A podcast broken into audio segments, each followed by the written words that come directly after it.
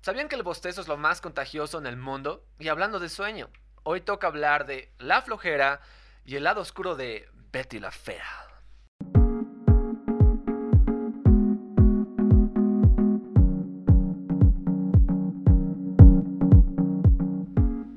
Señores, breaking news, Betty la Fea es satánico. Don Armando es la representación del diablo. No por nada don Hermes Pinzón, el papá de Betty, siempre dice, el diablo es puerco Betty.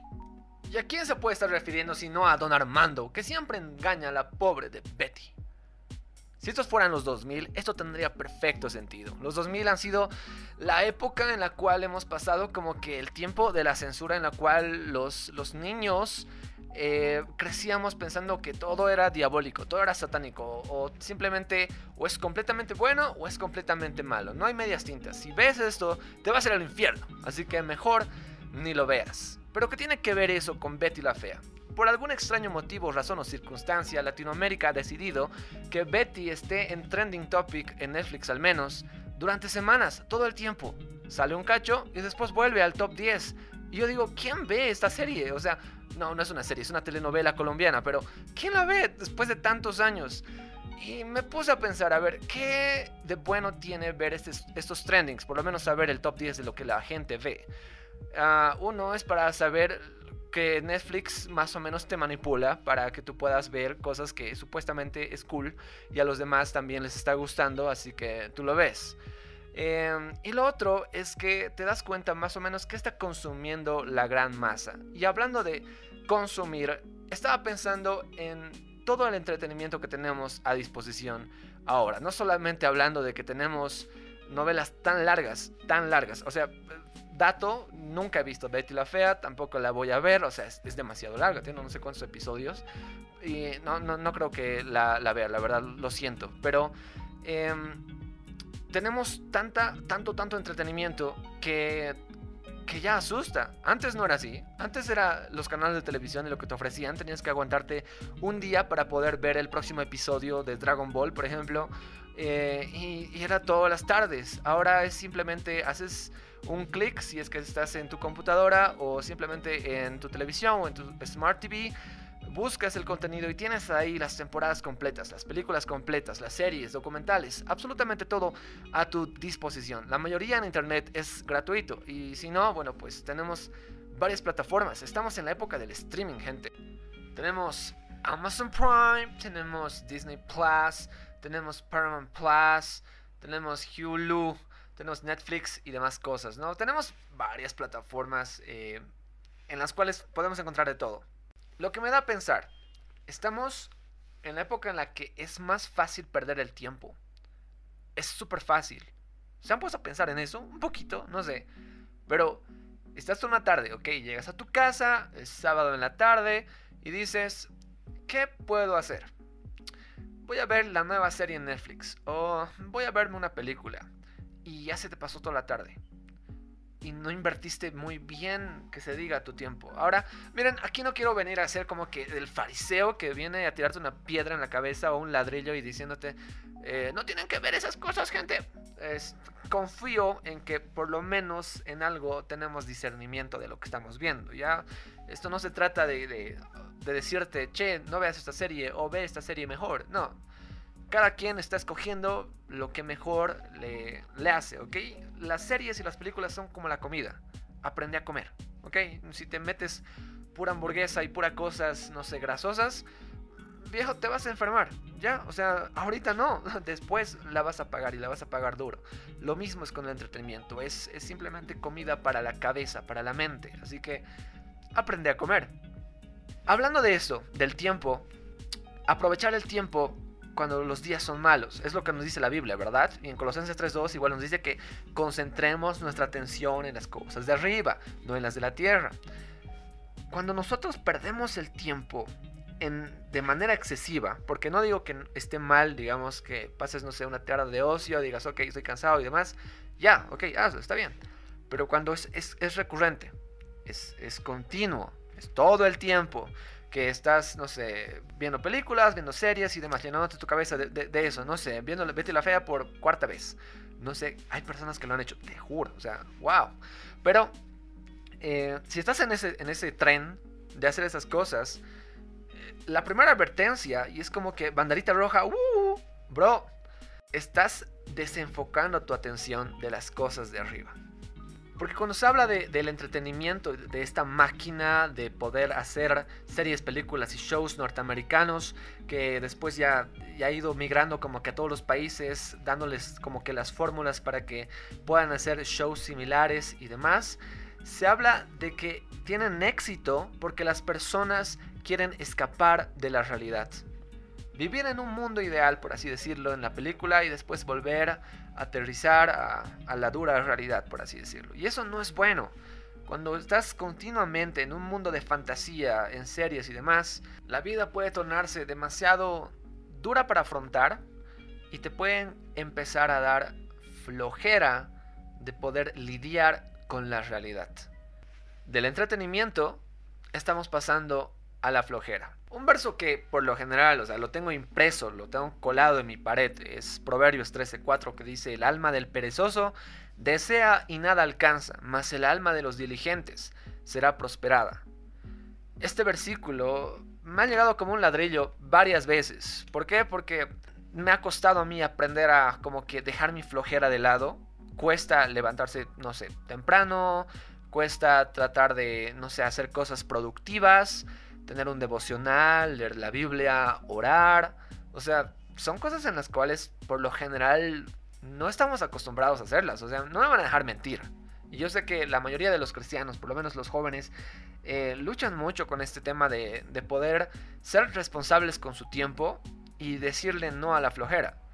Es mucho más fácil para una persona que, que no tiene muchas comodidades el dejar de ser flojo, porque está como que empujado a poder lucharla para poder vivir. Sin embargo, como estamos en la época del streaming, del internet, del celular y demás, ser flojo es mucho más fácil ahora. Ser un ocioso que pierde su tiempo toda la tarde viendo, no sé, videos en TikTok es súper sencillo. Así que te quiero dar como que la segunda bandera roja del día. Si eso te está llevando a poder ser una persona floja, que no está aprovechando bien el tiempo, es muy posible que eso te lleve a poder caer en las redes del pecado eh, más fácilmente. Una persona floja no lees la Biblia. Una persona floja no ora. Una persona floja eh, prefiere perder su tiempo o simplemente dejar pasar las horas porque no entiende el valor que tiene el tiempo que Dios le está dando de vida. Y, y tal vez suene como que muy duro y como que, che, ya me estás riendo, pero es así. Yo muchas veces he tenido que confrontarme a mí mismo diciendo, che, ya de una vez deja de perder el tiempo, ya apaga esa televisión o ya desconectate del internet, haz algo productivo, lee este libro, ah, no sé, avanza con tu tarea, haz esto y el otro. Y, y, tú sabes las cosas que tienes que hacer, pero al mismo tiempo dices, no, no, no, no quiero hacerlo, como que no me estoy, eh, como que no me nace hacerlo. Y eso es parte de madurar. No me importa y no interesa mucho la edad que tengas. La madurez se nota en la manera en la que tú inviertes tu tiempo. Porque entiendes el valor que tiene. Y si lo pierdes constantemente es porque simplemente no valoras la vida y los años eh, que tienes. Sabes, cuando eres joven, y yo te digo por experiencia propia, cuando tenía mis 22, 23 años, yo me pasaba eh, días enteros eh, viendo anime, esperando los nuevos episodios de Naruto, por ejemplo, o simplemente jugando videojuegos o lo que sea. O sea, el entretenimiento estaba ahí, digamos, de, alguna u otra manera lo conseguía. Iba, me compraba DVDs y demás, ¿no? Pero ahora, por lo menos veo hacia atrás y digo, pucha, he perdido demasiado tiempo en cosas que tal vez no me sirven. O sea, de verdad, ahora no me sirven. Tengo el conocimiento tal vez de algunos episodios que recuerdo, digamos, así ah, era un buen episodio, bla, bla, bla. Pero son tantas cosas que he visto, ponte, que ahorita ya ni me acuerdo.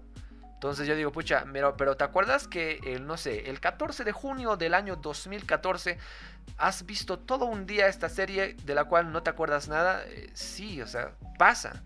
Entonces, ahora que por lo menos veo y digo, pucha, no, he malgastado demasiado de lo que Dios me ha provisto.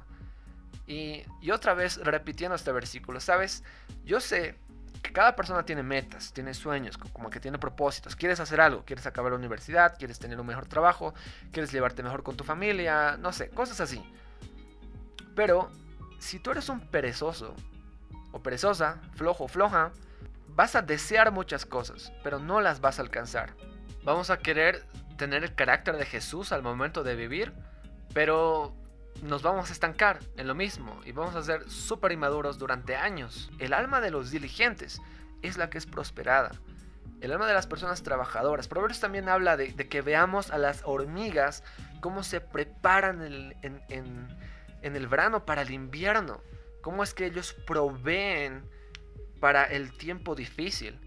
¿Sabes? Tú ahorita puedes tener 15, 18 años, 20, 25, no sé. Estás en la flor de tu juventud, ¿no ve? Eso se termina. Llega un tiempo, llega el invierno de tu vida, en la cual vas a cosechar lo que tú has ido sembrando, y te lo digo por experiencia. Vas a querer sacar de un lugar donde no hay. Vas a ir a buscar a los graneros donde tú has guardado supuestamente algo útil y no hay. ¿Por qué? Porque solamente esta persona floja ha ido sembrando en su vida echarse todos los días a perder su tiempo viendo la televisión o llenándose de series la cabeza o con su celular todo el tiempo. Pero no ha invertido en las cosas que le sirvan para después. La Biblia es increíblemente práctica, por eso es sabio que la escuchemos. Así que si tú estás como que en este plan de adormecerte con entretenimiento y estar de flojo, alerta, Ten mucho cuidado porque estás sembrando para un futuro y vas a cosechar lo que estés sembrando. Y ya para terminar, yo sé que tal vez estás pensando, che, no, ya no me has hecho sentir mal o lo que sea. Quiero darte como que el empujoncito para que veas que vale la pena levantarte de tu cama, no sé, limpiar tu cuarto, ir a bañarte y hacer cosas productivas con tu vida, que realmente sean buenas. Escucha esto. No se dan cuenta de que en una carrera todos corren, pero solo una persona se lleva el premio, así que corran para ganar. Todos los atletas se entrenan con disciplina, lo hacen para ganar un premio que se desvanecerá, pero nosotros lo hacemos por un premio eterno. Por eso yo corro cada paso con propósito. No solo doy golpes al aire, disciplino mi cuerpo como lo hace un atleta lo entreno para que haga lo que debe hacer. De lo contrario, temo que después de predicarles a otros, yo mismo quede descalificado. 1 Corintios 9, 24 al 27. Esto lo escribe el apóstol Pablo. Y él habla muy claramente de que cada cristiano tiene una carrera, tiene un propósito, tiene una meta a la cual tiene que llegar. El entretenimiento te puede adormecer tanto que simplemente llegas a desvalorizar eso. Dices, no importa, o sea, no, me interesa el premio que, que Jesús tenga para mí al terminar mi carrera. Eso es lo que logra el entretenimiento cuando nos adormece. Ignorar lo que vale la pena y empezar a valorizar cosas que son totalmente pasajeras y que no tienen nada de bueno en un futuro. Y las personas piensan que lo más importante es el dinero que has ganado, la casa que te has comprado, los hijos que has tenido, el poder que has tenido, la influencia. Pero lo, lo, que Pablo dice en este versículo es que lo importante para él en su vida es terminar su carrera. Porque él sabe el premio que le está esperando. Hay algo mucho más valioso que esta vida misma. Y es el poder llegar delante de Dios y ser un siervo aprobado por Él. Que Él pueda decir, ok, Bien, buen siervo fiel, en lo poco has sido fiel, en lo mucho te pondré. Esa aprobación, ese gozo, ese premio, pocos lo persiguen. Piensan que esto del cristianismo es como que una religión para, no sé, para ser mejor persona y ya, no, es, es mucho más que eso. Entiende esto de una vez, que Jesús no viene aquí solamente para que ah, seamos mejores personas, nos amemos más unos a otros. No, Él nos está diciendo, che, hay una vida mucho mejor después de la muerte y ustedes tienen la oportunidad de poder ir a ella si creen en mí. ¿Crees en mí? Sí, Perfecto, entonces ahora vive corriendo esta carrera, haciendo tesoros en el cielo y sabes qué, cuando termines esta carrera vas a tener un premio increíble que el mundo no va a poder igualar. Eso es lo que Dios nos dice todos los días. Esa es la razón por la que tenemos que dejar de ser unos flojos y de perder el tiempo. ¿Por qué? Porque hay algo mucho más grande y mucho mejor por lo que de verdad vale la pena vivir y luchar y levantarnos y, poder esforzarnos en poder lograr. Cristianos, no perdamos el tiempo en cosas pasajeras. No llenemos nuestra vida de series que después se nos van a olvidar, sino que esforcémonos, llenemos nuestra cabeza de su conocimiento, veamos y valoremos las cosas de arriba, seamos personas diligentes y terminemos esta carrera. Yo te aseguro que cuando tú estés allá con Él, vas a ver que vale la pena, al igual que Pablo, que él se esforzaba por correr, vale la pena terminar la carrera de la fe. Vale la pena esforzarse por Cristo. Vale la pena sacrificar horas de entretenimiento por horas de comunión con el Padre. Y mi oración es que todas las personas que están escuchando esto puedan adquirir sabiduría al escuchar el consejo de Dios, aprendan a administrar bien su tiempo y puedan correr y terminar la carrera de la fe que tenemos por delante. Y bueno, eso ha sido Cartas a Jóvenes Cristianos. Les agradezco que se hayan quedado conmigo. Nos encontramos en una semana. Que Dios les bendiga.